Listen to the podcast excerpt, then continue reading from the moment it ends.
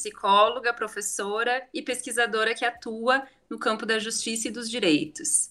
Bem-vindas e bem-vindos ao podcast Diálogos Interdisciplinares, que espalha aos quatro ventos uma perspectiva crítica em psicologia jurídica, a partir de conversas com profissionais de diferentes formações e experiências de trabalho no contexto jurídico, buscamos pensar para além de nossas caixinhas disciplinares. Te interessou? Quer saber mais? Então vem com a gente.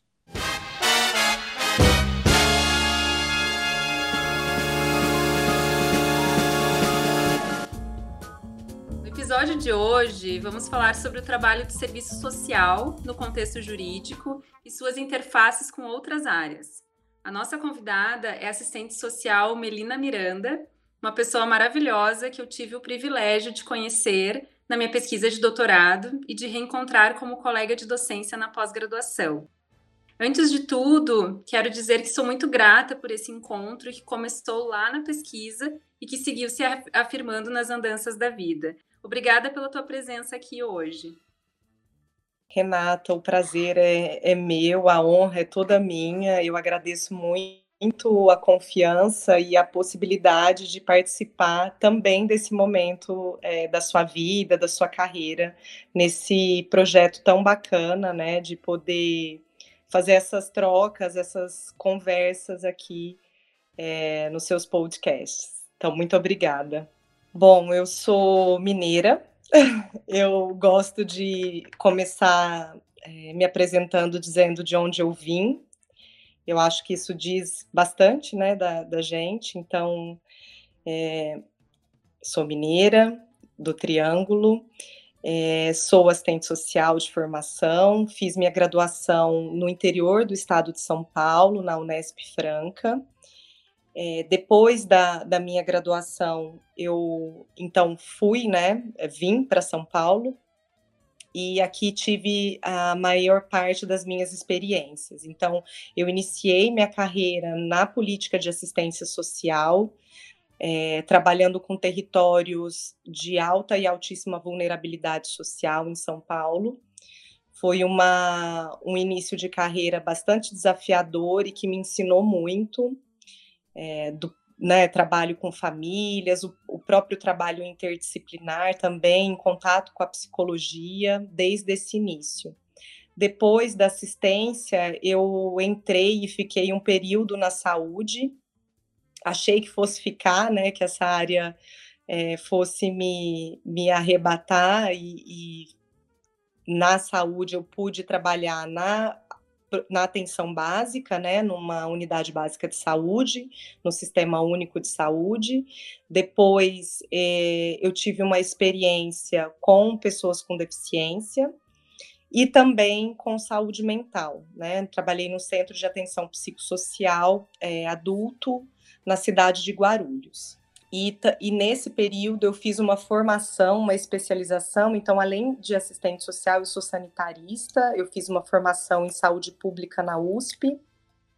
E interessante, né, que esse era um curso, ele era chamado curso interdisciplinar é, de saúde pública. Então, era um curso em que eu tinha colegas médicos, dentistas, veterinários, sociólogos, é, uma formação bastante interessante, né? para poder pensar aí a, a, saúde pública. E depois, né, dessa, desse período que eu, que eu passei na, na saúde, eu entrei na Defensoria Pública, eu ingressei num concurso na Defensoria Pública do Estado de São Paulo, como assistente social. E é o meu é, local de atuação há 11 anos. Agora, é, nos últimos dois anos, eu estou atuando no Conselho Nacional de Justiça em Brasília. É, eu fui cedida pela Defensoria, né? Eu, eu, recebi um convite do presidente do Conselho Nacional de Justiça para compor a equipe e de uma forma inédita, né, é, ser assistente social em um lugar majoritariamente do campo do direito, né, em que os profissionais são formados em direito. E agora, especificamente, eu estou trabalhando com, com a pauta criminal e socioeducativa. Falando brevemente é, dessa trajetória é, profissional. Nossa, e é possível falar brevemente dessa trajetória? personificação das práticas interprofissionais e também por, pela tua atuação em diversos uh, setores, né? Então, assim, é o, o, teu olhar, com certeza, já é um olhar sempre, e, além de interdisciplinar, ele é intersetorial, por ter passado por, né, tanto pela saúde, pela assistência e também agora, agora, né, tão agora, já há 11 anos no, no contexto sócio-jurídico, né?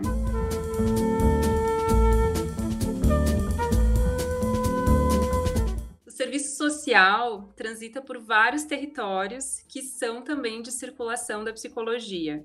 Atua na saúde pública, nas políticas de assistência social e no contexto da justiça e dos direitos, ou sócio-jurídico, como bem sabemos.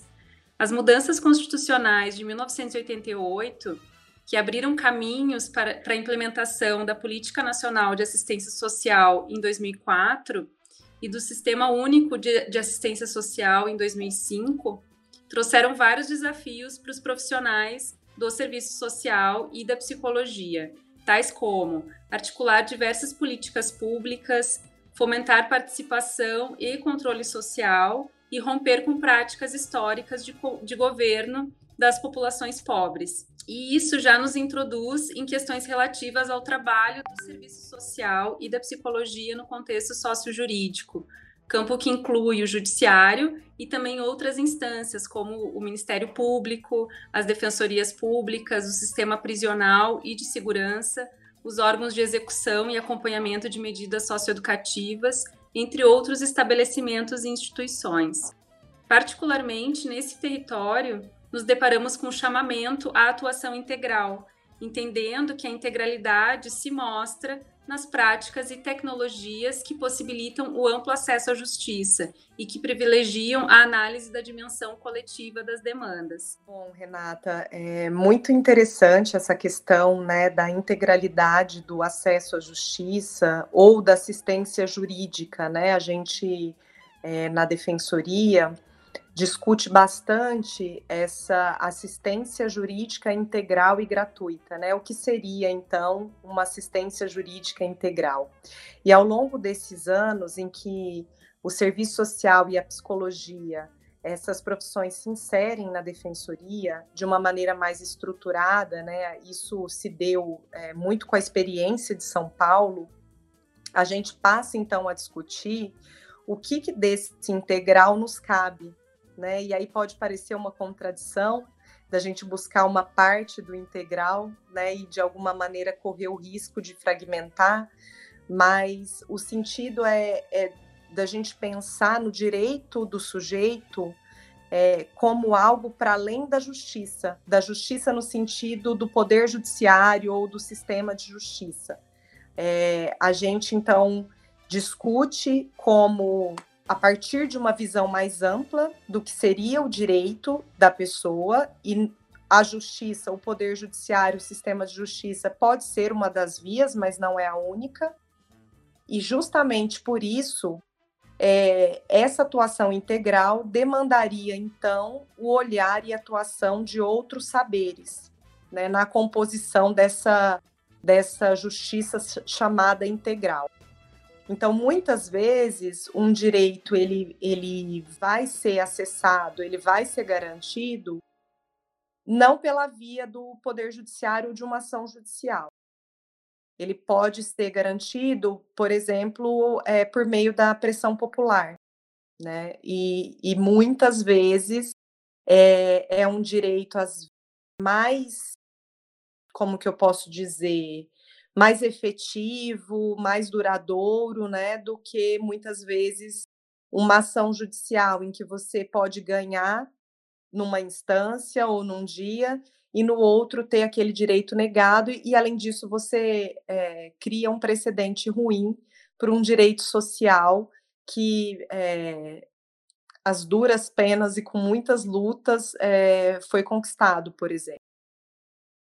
Então, essa judicialização né, da vida, dos direitos, dos conflitos, ela tem que ser olhada com muita cautela, né? porque não é um, não é um remédio para tudo. Até entendendo, né, que essa questão da entendendo a lei como mais uma, uma força dentro de um campo que é um campo de, de muitas batalhas, né?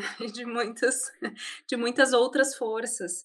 Então, então também o quanto a, as, as demandas, as questões que são endereçadas para a defensoria, ou que também que são traduzidas né, pelos profissionais da defensoria, porque existe uma, uma tradução, uma decodificação daquilo que a pessoa está pedindo ou imaginando que ela pode né, ter acesso.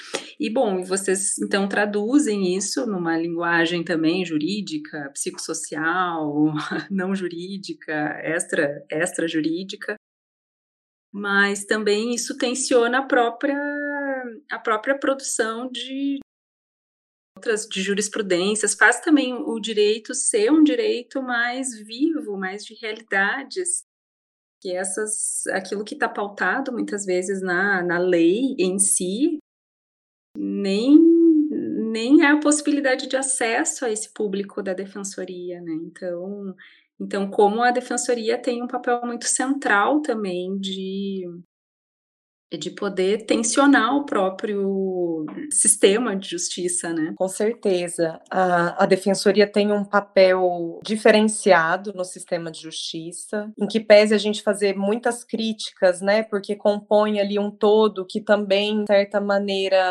trabalha na manutenção, né? Da situação. Se, por um lado, você tem a possibilidade de pessoas que antes não tinham condição de pagar um advogado, né, de ingressar no sistema de justiça por falta de condição financeira e por outros motivos também, a gente sabe que é isso, né? A, o mundo jurídico é um mundo à parte, né? Ele tem uma linguagem própria, uma vestimenta própria, códigos, né, muito específicos que vão deixando as pessoas com pouco acesso a ele, ou quase nenhum. Então, se profissionais têm dificuldade, né, de se inserir, né, se, não sei aqui quem está nos escutando, né, já teve a, a, oportunidade de passar por uma disputa judicial, que seja na Justiça Federal, né, que seja contra uma, uma empresa de energia elétrica, é, acho que vai me entender o quão difícil é você isso decodificar o que estão falando sobre você, sobre a sua história, né? E o que vai acontecer. Então, muitas vezes tem ali uma sentença que você mal entende. Então, de fato, precisa de um tradutor, mas isso também diz do quanto esse sistema ele é inacessível, né? Ele é distante. E se a gente for pensar, né, as leis, elas foram feitas por quem e para quem? Teve uma situação engraçada. Um defensor falou: mas a gente não pode é, fazer a divisão de uma casa que é irregular, que não tem documentação. A gente faz isso todos os dias, né? A gente faz esse, esse atendimento, né, em que o conflito está ali é, pulsando na nossa frente e as pessoas querem dividir o único barraco que ela conseguiu construir ao longo da vida. E aquele barraco é num terreno irregular. E essa divisão acontece né? Ela tem que acontecer, porque é isso, a vida, ela tá para além do que está ali positivado nas leis, né? Então, deveria ser o inverso. As leis conseguirem chegar na realidade, né? E não a realidade se adequar é, nas leis. A gente tem um papel muito importante, né? Pensar outras profissões nessas instituições jurídicas, que é um papel de proximidade com a população usuária né, de, de diminuir essa distância.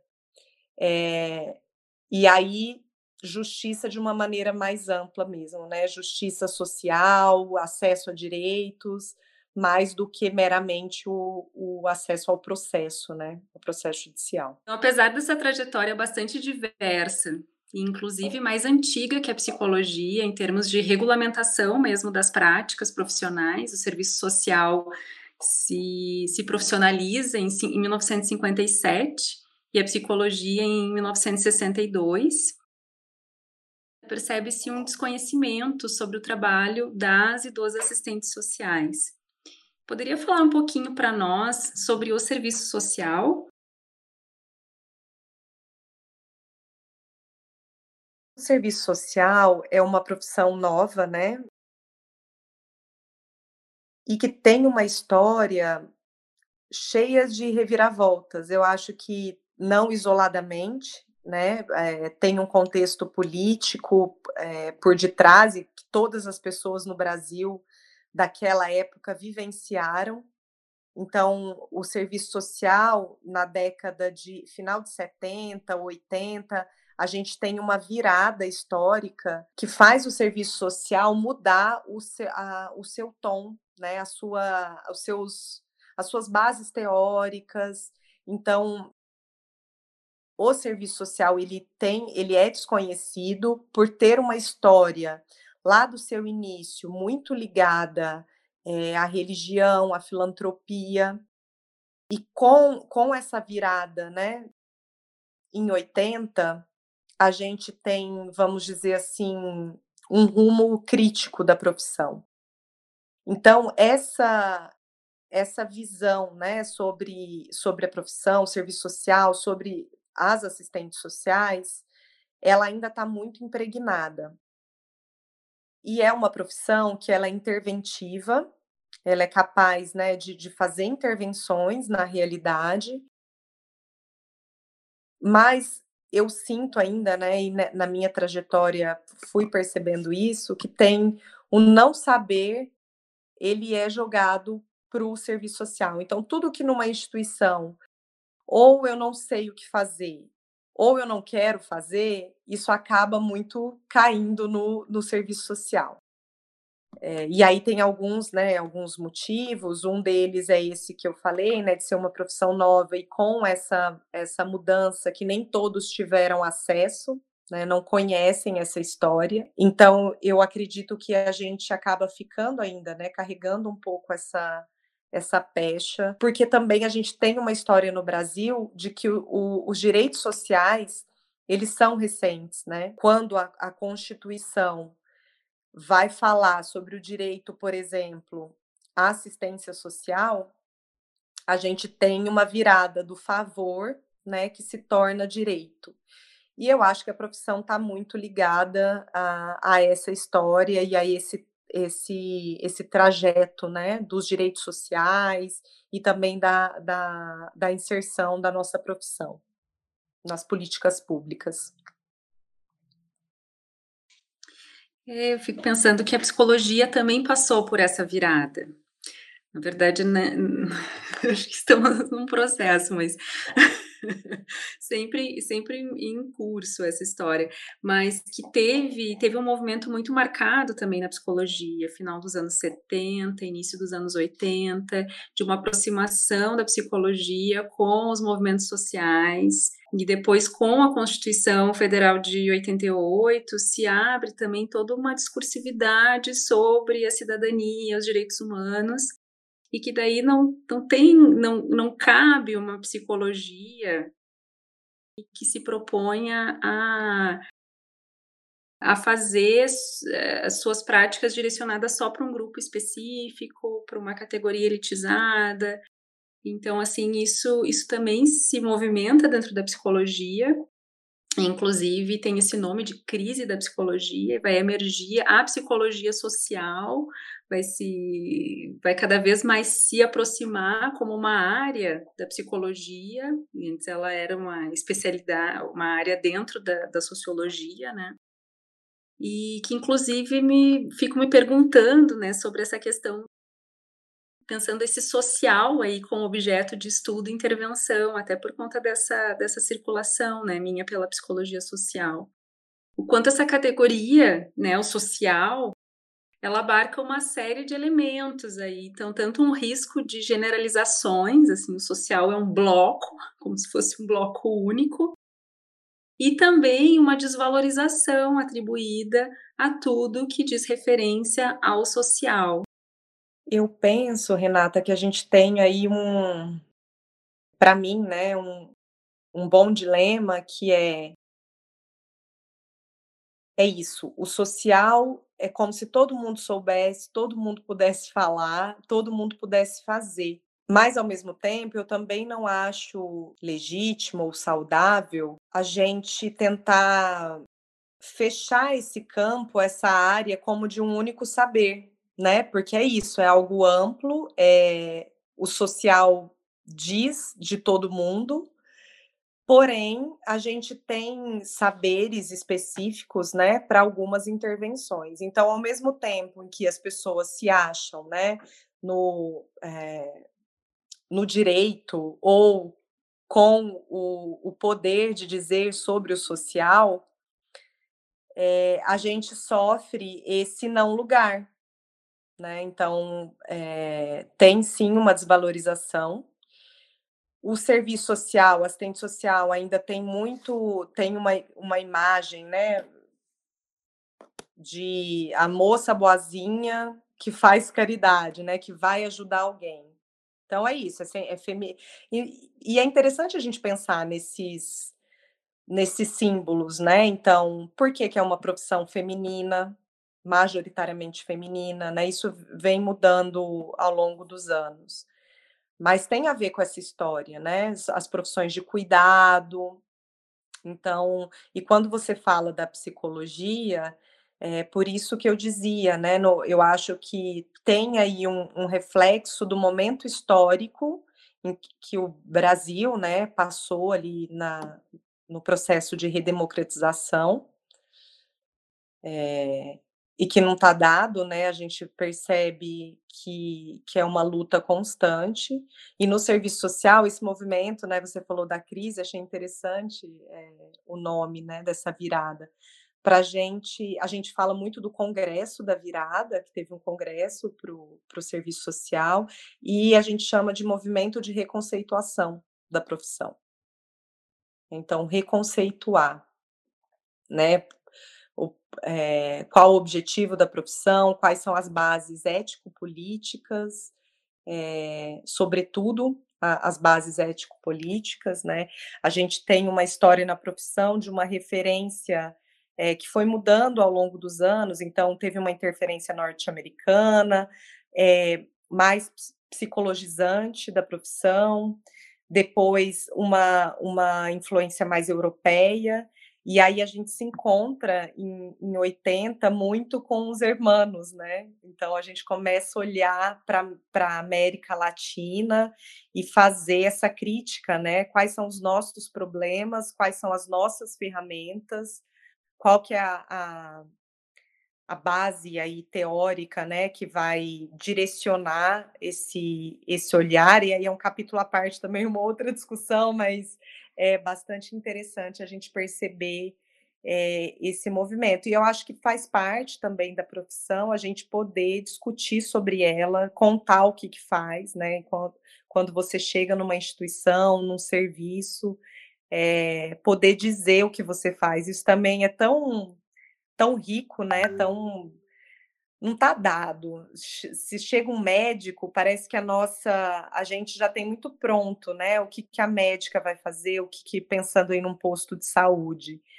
E assistente social sempre traz essa dúvida, né? Talvez a psicologia também. Eu não sei se tem a ver com, com, com a área, né? E com esses dilemas que a gente trata, os dilemas psicossociais, né? Então, Acho que é muito tem muito tabu, muito desconhecimento, muita desvalorização, mas eu acho que é um, um, um campo que vem se abrindo, né? E sobretudo depois de, da Constituição de 88. E eu estou te ouvindo e fico pensando o quanto essas histórias são muito parecidas, porque o movimento da psicologia foi muito, teve muito essa cara também né, uma base norte-americana, uma base europeia e depois uma configuração mais com alianças na América Latina, América Central, América Latina, para pensar essas especificidades que se produziam aqui, que se produzem aqui. Então é bem, estamos estamos muito próximos assim. E, na verdade, quando toda vez que eu leio textos do serviço social, eu reconheço muito da psicologia social e fico inclusive me perguntando assim, nossa, o que que o que que nos diferencia então? Mas então, porque talvez a chave seja essa, assim, não tem como reduzir este este social, né, encaixá-lo e também porque fala desse desse trânsito que, que se produz mesmo na, nas interfaces. Talvez porque que a medicina já é atribuído um certo lugar porque também existem, existem uh, profissões que são mais prescritivas, né? não tem muitas formas diferentes de fazer uma determinada intervenção.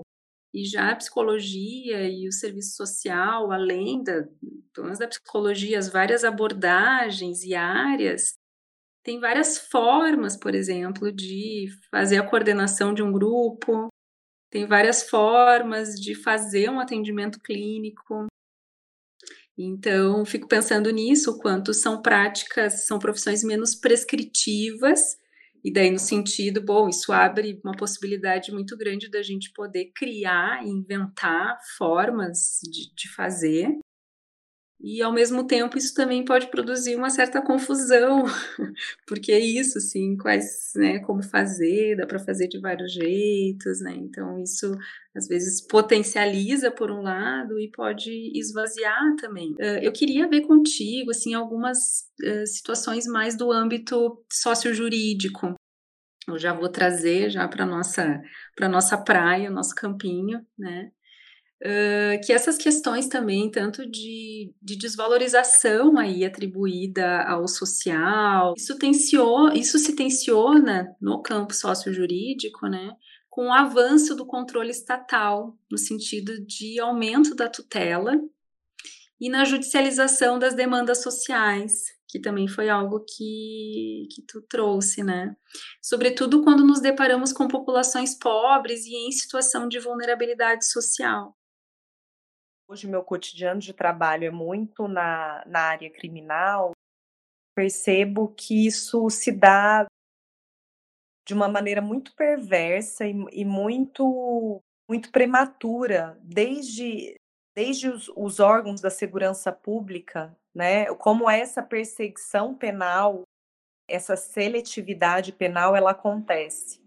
Então, nós temos aí, a gente, né, se for para dar alguns nomes, né, a criminalização da pobreza, seletividade penal, judicialização da questão social. A gente tem delegado né, para o sistema de justiça resolver conflitos e muitas vezes esses conflitos não vão ser resolvidos, na maioria das vezes, né? Eles vão ser agravados. Então, na defensoria pública, né, atuando com várias outras áreas, muito muito forte na área da infância e juventude, por exemplo. Então, os processos de destituição do poder familiar, ver, pegar os processos, né, analisar aqueles casos, o quanto o Estado, e aí na criminal é a mesma coisa, o Estado ele só chega é, seja para prender e julgar, seja para sequestrar uma criança de uma família pobre, por exemplo, e julgar. Né? No final das contas, a gente percebe uma, um julgamento, sobretudo moral, né, das famílias em situação, as famílias vulnerabilizadas. E isso é, isso é bastante importante de falar, porque nossas profissões inseridas nessas instituições, seja no Tribunal de Justiça, na Defensoria Pública, no Ministério Público, nós podemos tanto contribuir para esses para esses processos, né, perversos, como a gente também é, pode, em alguma medida, levantar ali um alerta, tentar produzir um outro caminho ou chamar atenção para outros aspectos, que é bastante difícil por conta da alta demanda. Olhando algumas pesquisas, a gente percebe o quanto os profissionais dessas instituições estão adoecidos. Então, como que você produz um, um estudo, um laudo a toque de caixa, né?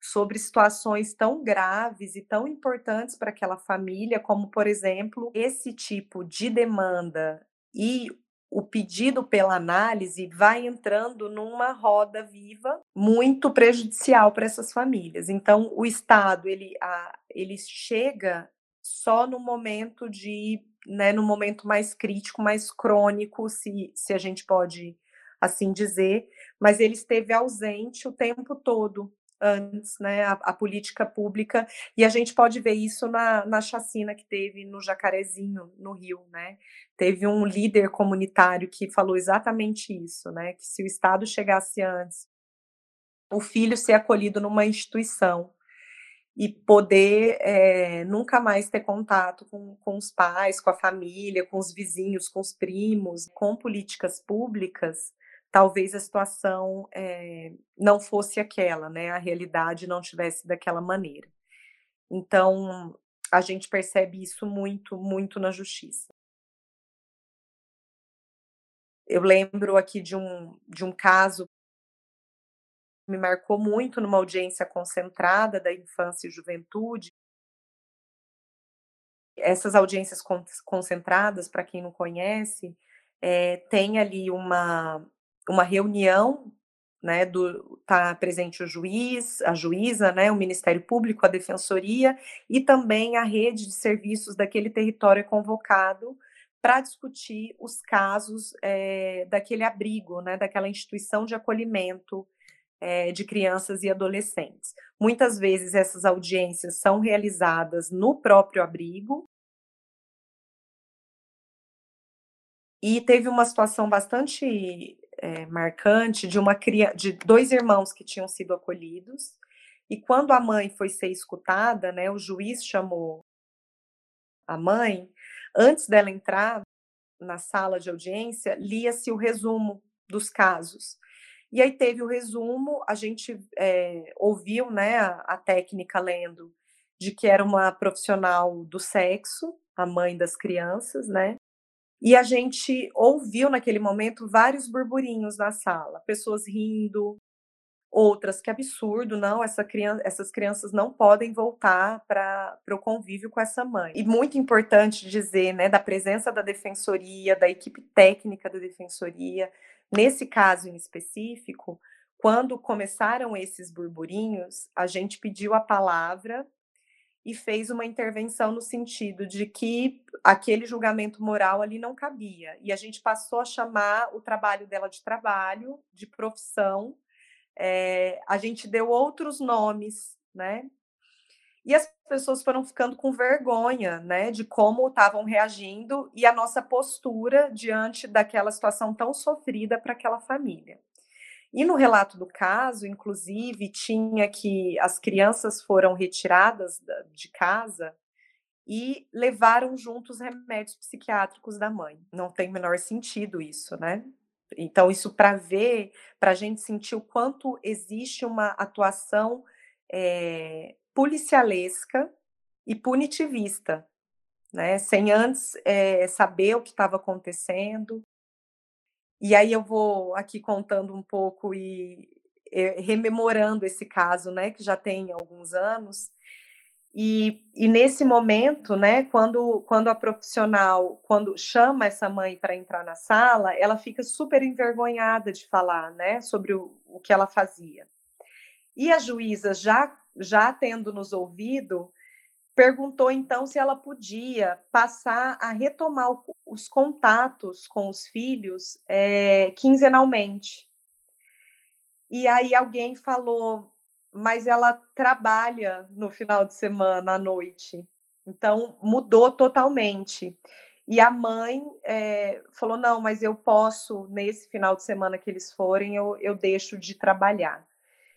É, e aí, no final, né, um pouco para contar para vocês, essas crianças foram desacolhidas porque foi uma denúncia é, de uma vizinha, uma briga de vizinhas, para a gente ver o reflexo que tem isso né, na vida de, dessas, dessas famílias pobres. Então, o Estado entra, eu brinco que é como se as paredes fossem de vidro, porque tudo se vê, né? Eu posso entrar a qualquer momento, fazer qualquer intervenção sem um respeito àquela intimidade, né? Eu que fiquei aqui pensando assim, ó, desde me, me, veio assim, nossa, a gente tem uma legislação super inovadora no campo da infância e juventude, que é o, o ECA, e o quanto a gente parece que segue aí uh, reproduzindo uma lógica do código de menores, né, na relação com as famílias, então sempre na busca, assim, de, de risco e negligência, né, no sentido de produzir essa desqualificação mesmo da, das famílias e dos sujeitos, e também de, dessa relação tutelar, né? Então, assim, que é o Estado vem, vem com tudo, né? E vem com tudo, principalmente na, nas populações pobres. E, então, assim, fiquei, fiquei pensando muitas questões sobre isso, assim, acho que essa, uh, essa vivência da, essa cena e, e, história e situação envolvendo a audiência concentrada, ela faz ver mesmo o quanto a produção de discursos e a produção de subjetividades que se dá com isso, né? Então, quando vocês entram também e, e possibilitam, desarranjam um pouco esse, deslocam esse discurso, isso faz com que ela possa se posicionar num outro lugar e possa ser escutada de outra forma e as suas questões possam ser direcionadas de um outro modo. Então, assim, o quanto é uma posição muito na relação de poder, isso é intenso, assim, a atuação da psicologia, do serviço social, que se produz, o alcance daquilo. É, eu, eu acho que você traz um ponto bem importante, que é do posicionamento.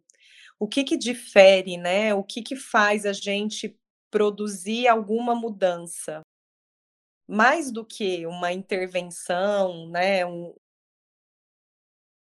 uma profissão por si só, tem um posicionamento ético-político que atravessa a profissão, a profissional, que é isso que faz a gente produzir mudança né, nesse, nesse ambiente aí de encontro e também de conflito, né, entre as profissões, entre a, o Estado e essa família que é constantemente vigiada e julgada. E nesse caso da audiência, teve algo importante que foi o pulo do gato, que a gente falou, ah, então tem um julgamento moral aí, isso não, não cabe aqui que foi eles falaram não, mas ela ela à noite ela não está em casa. Quem que vai cuidar dessas crianças quando tiver tiver no dia das visitas, né, dessa reaproximação? E a gente falou, mas e se ela fosse enfermeira? E se ela fosse policial e trabalhasse à noite? Então, a questão não é o trabalho noturno, é qual trabalho noturno. E aí ouvir a juíza dizer, mas não vai atrapalhar o seu trabalho, foi assim, foi maravilhoso, né? Porque trouxe um lugar de dignidade que aquela mulher não esperava, né? As crianças ali muito felizes quando souberam da, da decisão, né? O vínculo estava tava evidente ali da mãe quando ela entrou na sala, as crianças que não não havia um tempo. É isso a gente é, consegue interferir, fazer algumas mudanças é, que, que vão, é, não sei se conferir mais dignidade, mas vão trazer um olhar mais digno para aquele sujeito.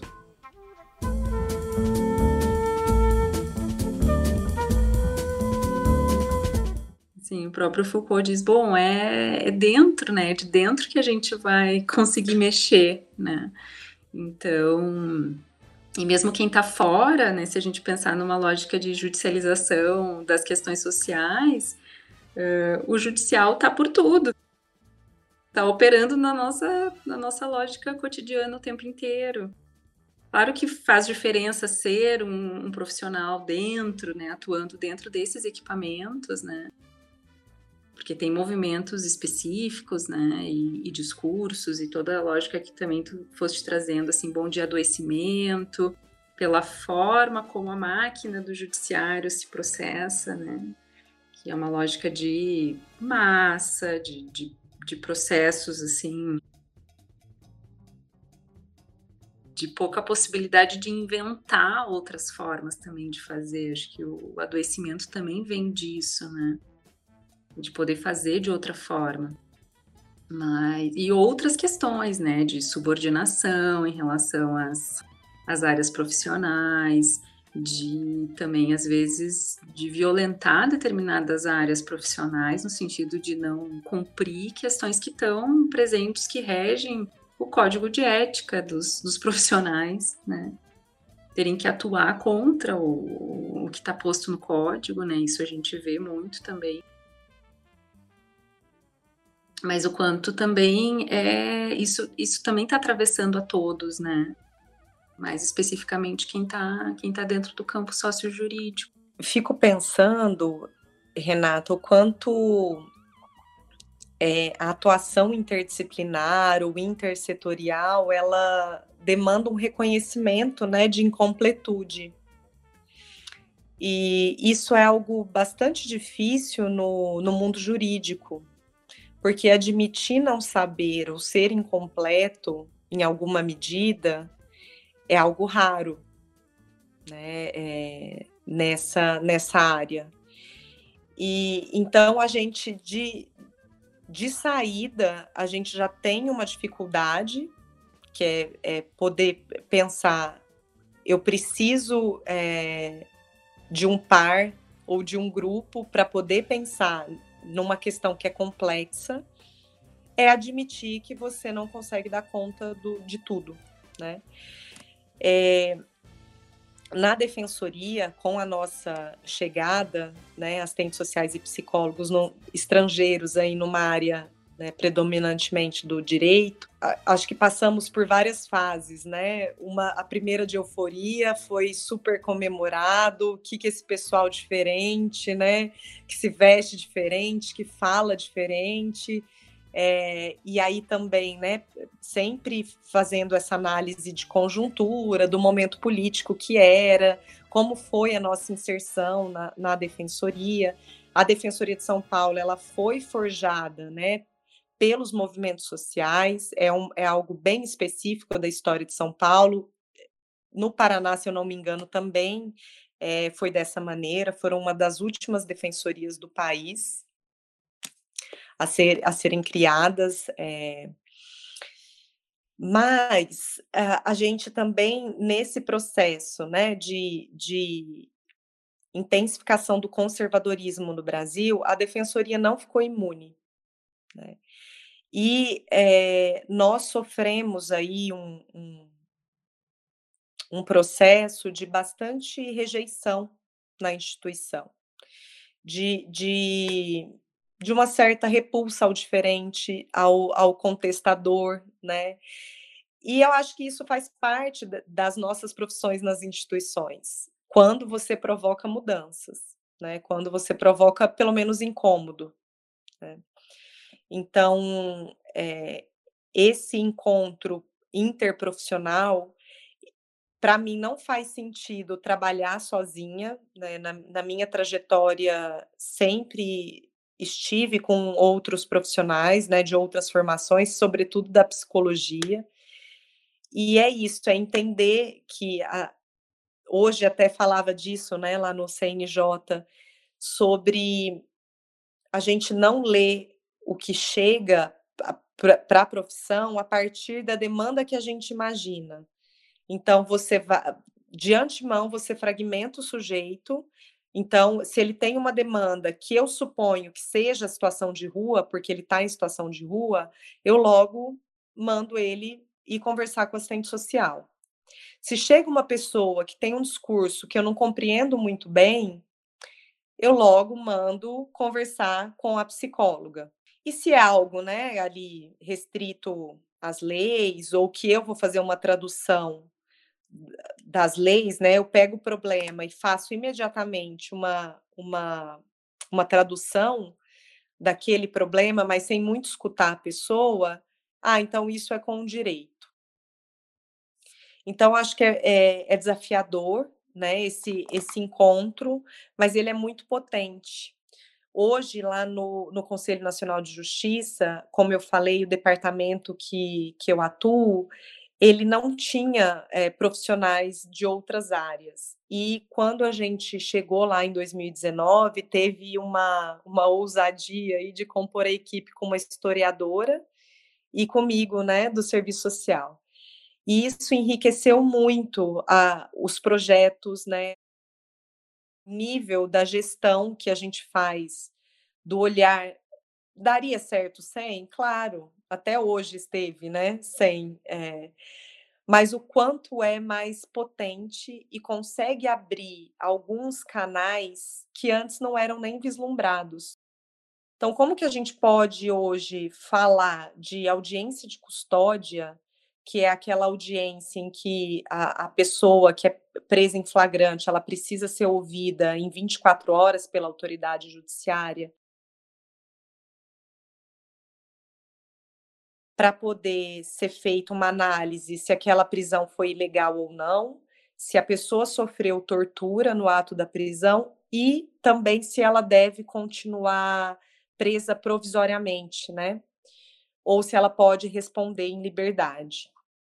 Então, se a gente pensar esse, esse tipo de tema numa justiça que é altamente seletiva, que hoje encarcera é, jovens negros que, que têm baixa escolaridade, como que a gente pensa essa atuação sem profissionais da psicologia, do serviço social, da história, da sociologia? Então, a gente acaba não é, produzindo nada de novo porque a gente vai ficar no mesmo repertório. Então, quando a gente pensa saídas de fato, Vou dar um outro exemplo, o mutirão carcerário, que sempre também foi é, um projeto muito interessante do Conselho Nacional de Justiça. Se a gente pensar o mutirão carcerário, vamos fazer a análise desses processos, ver quem já está com prazo vencido, quem já pode sair, quem pode progredir de regime, por exemplo. Só que você não pensa como que essas pessoas vão sair, né? É, elas vão ter acesso à política pública? Elas têm para onde voltar? Sendo que as equipes também do sistema é, penitenciário estão, assim, às vezes é uma dupla para não sei quantas mil é, pessoas presas. Você acha que é possível fazer um trabalho de vínculo, de fortalecer os vínculos familiares, comunitários nesse, nesse período de aprisionamento? Então, é, a gente poder qualificar essa porta de saída também é muito importante contar com outras áreas, com outros saberes. Isso só para dar alguns exemplos, né? Eu fico pensando que que bom que tu está no CNJ e também que tu migrou, né? E tá tendo a possibilidade de conhecer o universo também do, do mundo penal. Que bom que tu está ocupando esse espaço que coisa boa.